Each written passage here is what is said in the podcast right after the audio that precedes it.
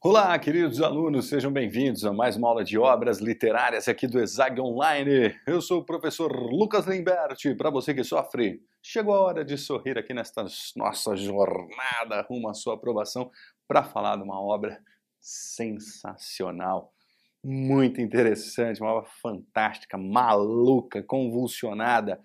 O Seminário dos Ratos de Lígia Fagundes Teres. O que, que você precisa saber desse conto muito louco? Bora lá. Seminário dos Ratos. Seminário dos Ratos só uma coisa, né? Nós estamos aqui falando de um livro de contos que se chama o Seminário de, uh, dos Ratos, tá? publicado, na verdade, em 1977, o livro, mas nós vamos analisar o conto tudo bem? O conto é homônimo ao título da obra. Então, a obra chama Seminário de Ratos, tem vários contos, e um deles também se chama é, homônimo ao título, chamado Seminário de Rato, dos Ratos, e nós vamos falar então do conto, beleza? Quem escreveu esse conto? Uma escritora muito bacana, muito interessante aí da língua portuguesa do Brasil, que é Lígia, Lígia Fagundes Teles. Tudo bem? A Lígia Fagundes Teles, que, na verdade, Lígia com Y, que na verdade é uma escritora, assim, esteve à frente de um movimento bastante interessante da nossa história, está viva, tudo bem? Ela nasceu em 1923, tá? E, enfim, fez faculdade de Direito. Hoje ela faz parte da Academia da ABL, né, da Academia Brasileira de Letras, o que é uma coisa bacana no sentido de uma escritora de porte, né, e que tem reconhecimento em vida, né, não só ser escolhida nos principais vestibulares aí, mas, enfim, tem um reconhecimento uh, de muitos anos. Ela foi colega de grandes escritores, né, como o nosso querido itabirano Carlos Drummond de Andrade.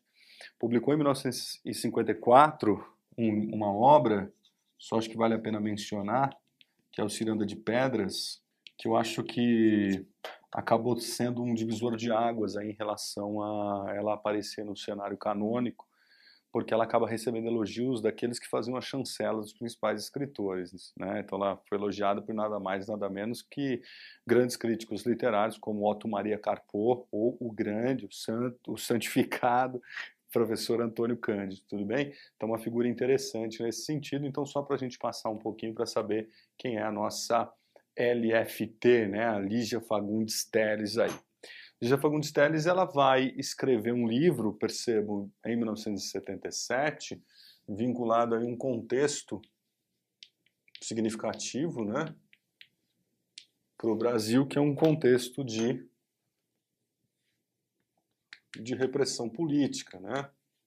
Nós estamos falando de uh, um período da ditadura militar, que, aliás, é de suma importância que a gente saiba que o livro está sendo escrito nesse contexto, porque é exatamente sobre isso que ela vai satirizar. Né? Então, repressão política, ditadura militar e ruptura democrática. Bom, vejam, do ponto de vista é, da, do, do, do, da data de publicação, vale lembrar que no mesmo ano está saindo a publicação de A Hora da Estrela, de Clarice Lispector. Né? Então a crítica, quando vai é, localizar o estudo de Lígia Fagundes Telles, ela tem, tem alguma polêmica. Então eu vou trazer as mais diversas possibilidades aqui para que você, dependendo da prova ou do, da questão que aparecer, você tenha o panorama geral do olhar que a crítica faz.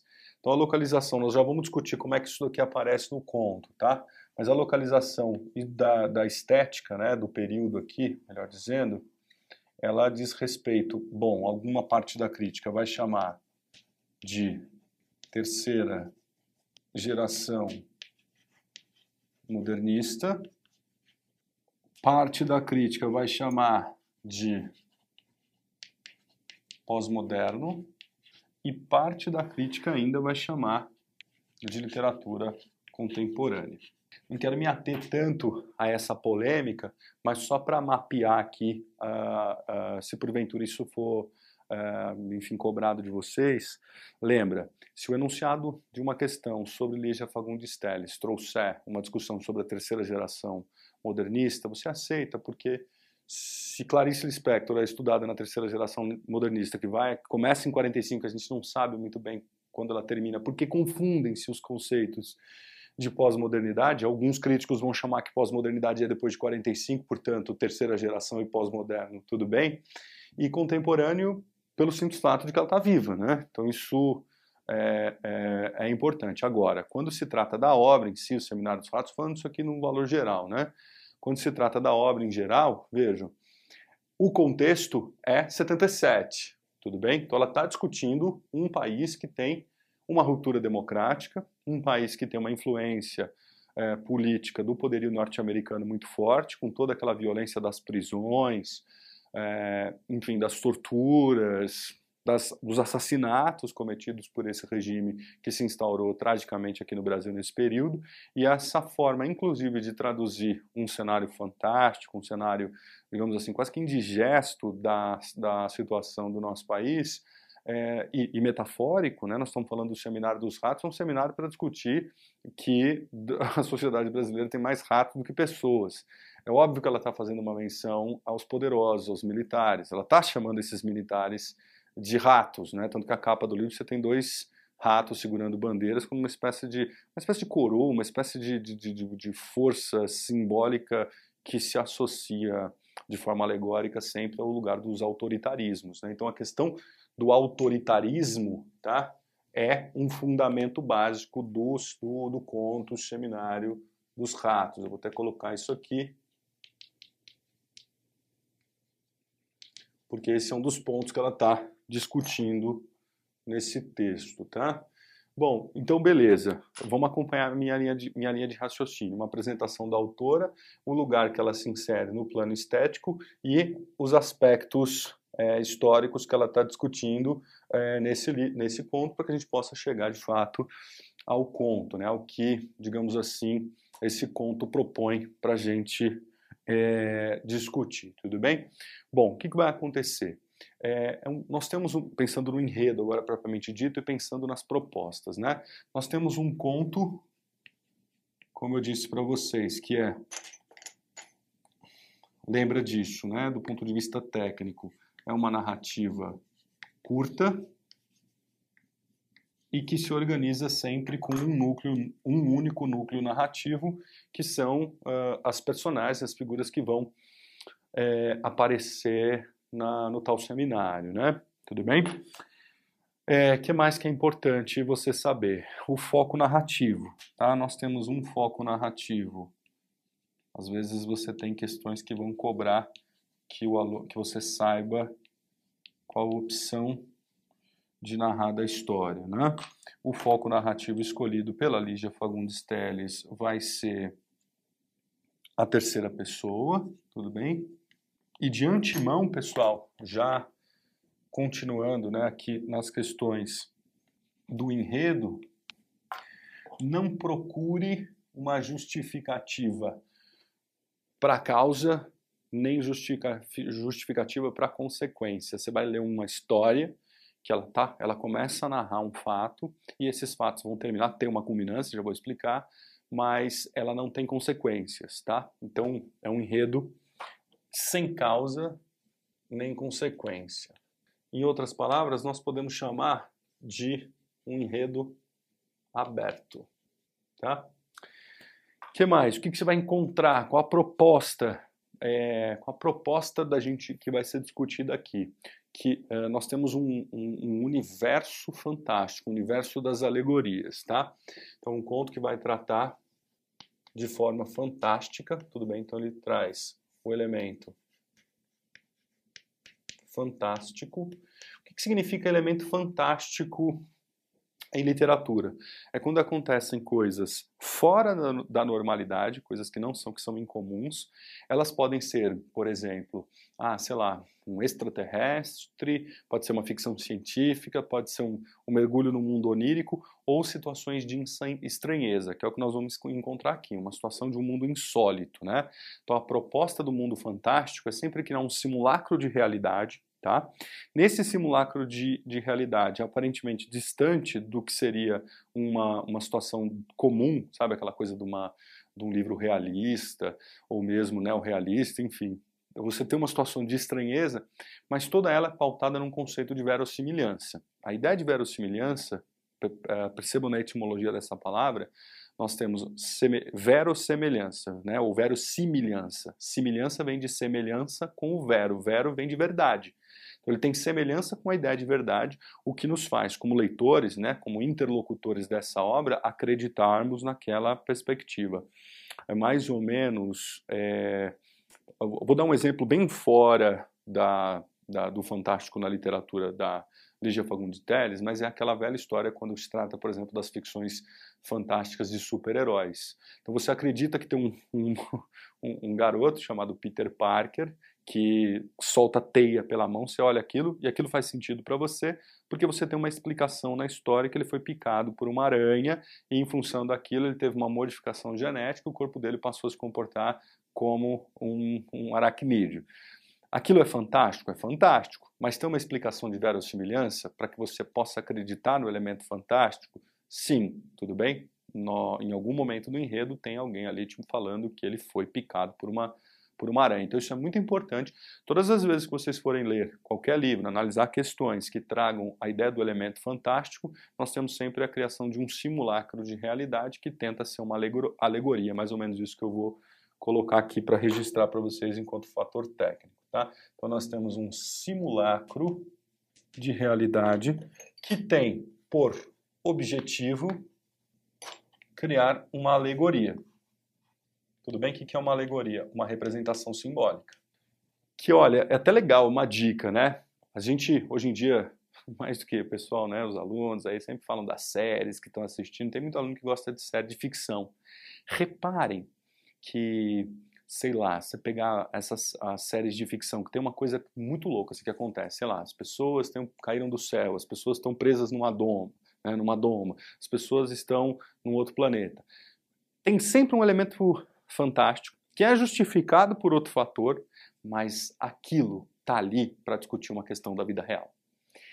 Se você entender isso, você vai perceber que várias séries de ficção, ficção científica que você assiste, você fala assim, nossa, mas isso é muito fora da realidade.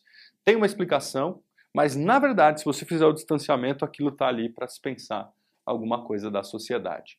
E este elemento fantástico, este simulacro de realidade, essa alegoria né, de um mundo insólito, tá? Tá querendo representar o que era o Brasil do período. Tudo bem? O Brasil do período. Então nós temos uma representação, tá? Simbólica, aqui vamos puxar uma setinha da representação simbólica do que era o sistema político e principalmente burocrático do Brasil insólito. Tudo bem? A grande questão é que os ratos, na verdade, são os burocratas, os políticos, os militares, enfim, é, é disso que se trata. Prestem atenção. Então, isso que eu estou fazendo aqui com vocês é entendam esse caminho para que a gente possa chegar agora no enredo, tá? Sobretudo que é um enredo fantástico, como eu disse para vocês, sem causa nem consequência. A gente tem que entender o cenário e o que ela está querendo dizer com aquilo. Essa escritora desse período, diante desse contexto, vai escrever um conto para discutir essa, esse elemento. Tudo, tudo ali é muito crítico. Então você tem muita crítica. Você tem muita ironia. Tudo é uma grande ironia. Tudo é uma grande é, tiração de sarro, traje cômico, no fim das contas, em relação a um país tão atrasado como o Brasil, que admitiu um período tão problemático aí da nossa história. Tá? Vou apagar essa parte aqui, agora a gente chega, digamos assim, nos elementos mais digamos assim, aproximados de fato aí ao, ao enredo do conto, né? Seminário dos Ratos. Tá tendo, vai ter um congresso, então, onde serão reunidas figuras importantes da sociedade, nomes ligados às, às mais diversas estruturas de poder desse país em plena repressão política, para discutir um problema que o país vive, que é a população de ratos. Os ratos tomaram conta do país e os políticos resolvem fazer uma reunião. Bom, e aí o, o, o que acontece é sensacional. Tudo muito simbólico, né? Você sabe que essa coisa de usar animais também, desde a literatura infantil, todo mundo aqui já leu uma fábula, todo mundo aqui já leu, sabe aquelas coisas, né? A tartaruga e a lebre, enfim, o patinho feio. Lembram dessas dessas narrativas? Aqui nós temos uma narrativa adulta, mas que de alguma forma vai associar a, o Brasil, os problemas do Brasil, a esse. Bom, enfim, a, a essa problemática, a imagem do rato, né? que o rato significa, que o rato simbolicamente nos traz aí como elemento. Então, a, o Seminário dos Ratos, na verdade, vai contar a, a história do sexto. Sexto é interessante, né? Porque pressupõe que já tiveram outros, né? Sexto seminário dos roedores. Tudo bem? Então nós estamos tendo um, né, um congresso, uma, uma, uma, discussão política ali, onde as pessoas vão se reunir para discutir o fato de que é, a população de ratos então é maior que a de pessoas, né? Que a de seres humanos. é, bom, só isso só isso já dá um tom bem irônico, né? Como se no Brasil da ditadura nós tivéssemos mais ratos por aí do que humanos, mas aí a discussão é de ordem, digamos assim, um órgão público, que, é, que, é, que aliás é muito irônico, né? É, é, é, o, o, esse, esse aqui é o objetivo, né? Mas por trás desse objetivo nós temos um órgão público que é foi criado para resolver esse problema, que é a RATESP. É, até é engraçado, porque nós temos uma associação direto, para quem estiver assistindo essa aula fora de São Paulo, em São Paulo nós temos a SABESP, né, que vai ser aquele órgão público que cuida da água, do esgoto. Aí foi criado a RATESP, que é para cuidar desse, é, dessa, enfim, dessa população gigantesca de ratos que assola a cidade. E a partir daí, como eu disse para vocês, os simulacros, os elementos simbólicos, né? só, por exemplo, a RATESP, então, essa associação com o órgão público, que demonstra essa inúmera quantidade de ratos, né? E o lance de ser o sexto seminário, pressupõe que essa é uma questão que está sendo discutida já faz tempo, pressupõe que, enfim, é, é, é, é uma questão do Brasil, né? os ratos. O espaço um casarão bem esquisito assim, tá? Então, nesse casarão você tem é, as várias alas. Essas alas é, são típicas dos, uh, digamos assim, das construções públicas. É, se você vai num prédio público, especialmente os prédios que tentavam burocratizar as coisas, e precisa, sei lá, de um carimbo, de uma assinatura capaz de eles te mandarem 20 alas para você poder sair de lá, e o processo de burocracia, que é um fundamento que está sendo discutido aqui, ele é muito grande, então cada pessoa que é, é, vai participar do seminário tem vai primeiro para uma ala, depois você tem a sala de debates, né, para discutir a questão.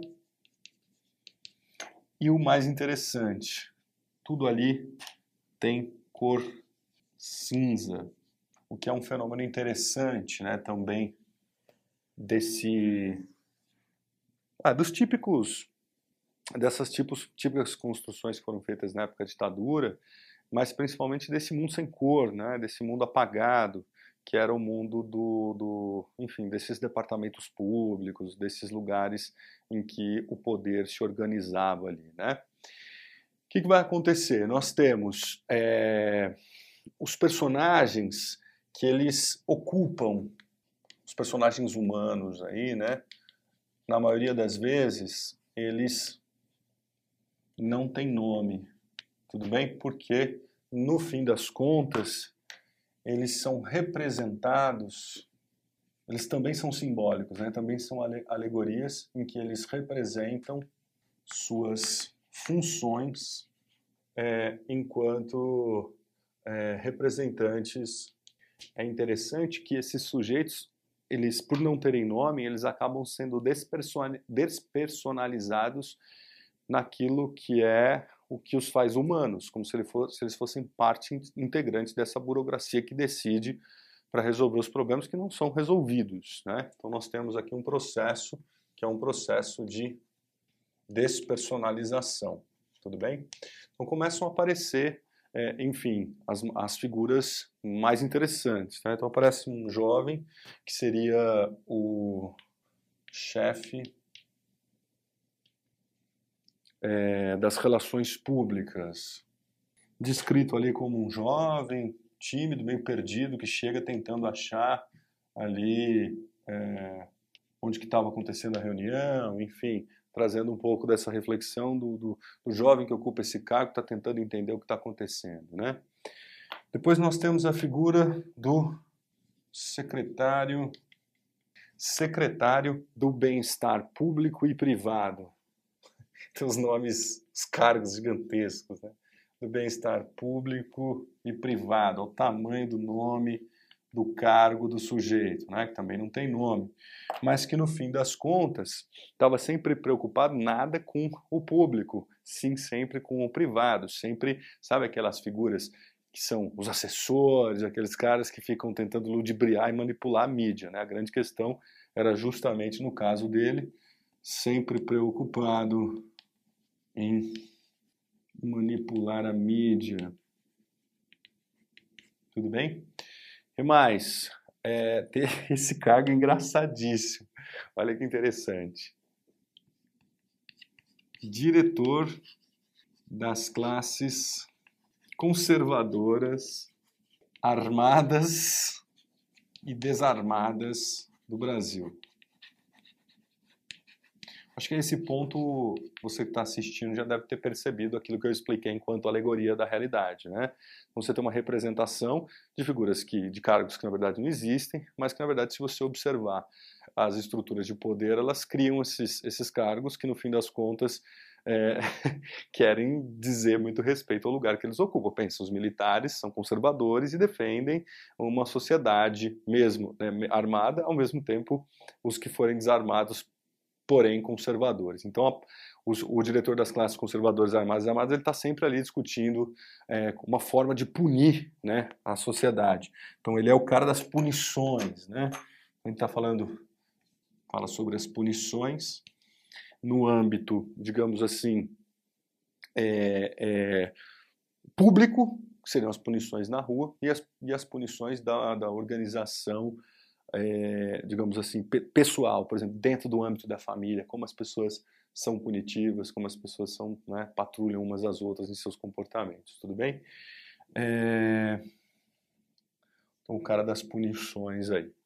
que mais que aparece? Ah, tem uma delegação norte-americana. Aparece o delegado, ó, chefe, secretário, diretor, o delegado de Massachusetts, acompanhado de um segurança, delegado, acompanhado, na verdade um homem está perto dele, né? A gente não sabe muito bem quem que é, mas que dá a entender que é um suposto de um suposto segurança e também a sua secretária, que é a Miss Gloria. A Miss Gloria, Glória, que é a sua secretária, passa a ser uma figura interessante. Por quê? Olha que, olha que sacada. Ela é a única que tem nome, tudo bem? É uma figura feminina, ou pelo menos a mulher vai ter uma particularização ali, né? Mas ela, ela de alguma forma, ela tem nome, mas o nome dela tem um pouco a ver com por, por ser uma secretária né, da figura da delegação norte-americana, essa glória diz respeito, uh, a glória, né, o nome dela, diz respeito às conquistas norte-americanas na Segunda Guerra Mundial. Bom, então, quando a gente fala desse cenário fantástico, dessas representações alegóricas insólitas, é isso, né? Você imagina que para discutir no órgão público da RATESP, uma, uma, digamos, um ataque de ratos na cidade, você chama o chefe das relações públicas, o secretário de bem-estar público e privado, o diretor das classes conservadoras armadas e desarmadas, a delegação norte-americana. Olha essa gente maluca que está nesse casarão, num lugar afastado, um lugar também cinza, ali estranho, onde as coisas todas, enfim, começam a acontecer. Então, beleza, ela cria esse cenário e começa o tal seminário, as pessoas começam a discutir as coisas, começam, né, enfim, a trazer as reflexões sobre as alas e tal. E aí que é o ponto talvez mais interessante. Deixa eu apagar aqui para a gente continuar a discussão. No meio, do, no meio das, das discussões, é, a grande ironia de tudo isso, que no meio das discussões começa um pequeno barulho, um barulho estranho, um barulho que começa a tomar conta dos, dos espaços, um barulho que começa a tomar conta do teto, das paredes, pequenininho, de repente ele começa a crescer, crescer, crescer, crescer. Na verdade, o seminário dos ratos está sendo invadido por ratos. Então nós temos um ataque de ratos. Essa é a parte fantástica, mais fantásticas, né? Nós temos um ataque de ratos. E esse ataque, na verdade, ele culmina, digamos assim, é, é,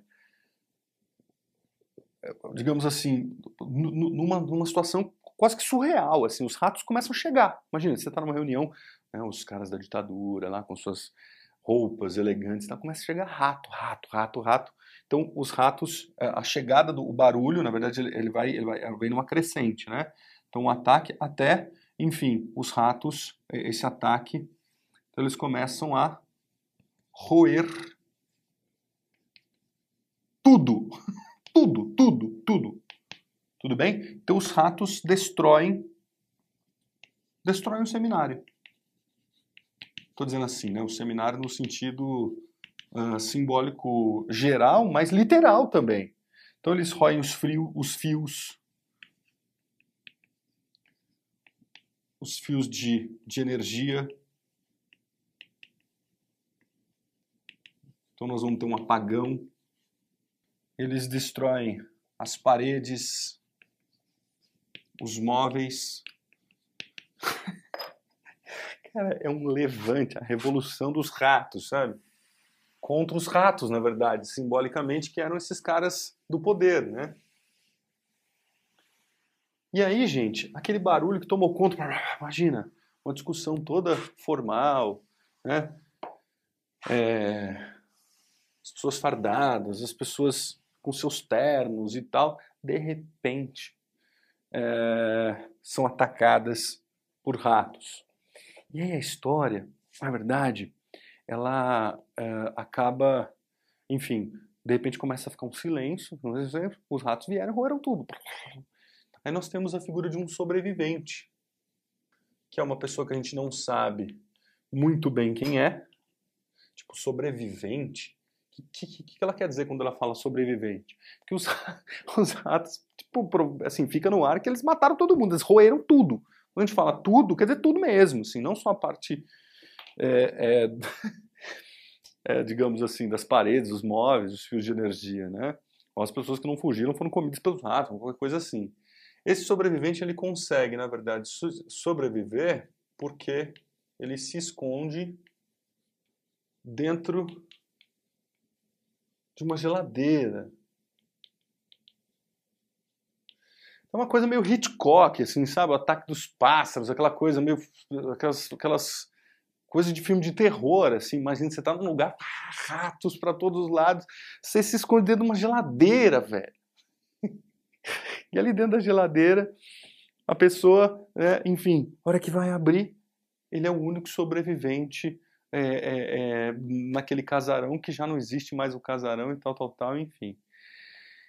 E aí ele foge, né? Então tem um lance desse, da, da fuga. né, de um espaço dominado pelos ratos. Eu estou colocando ratos entre aspas, vocês vão entender por quê.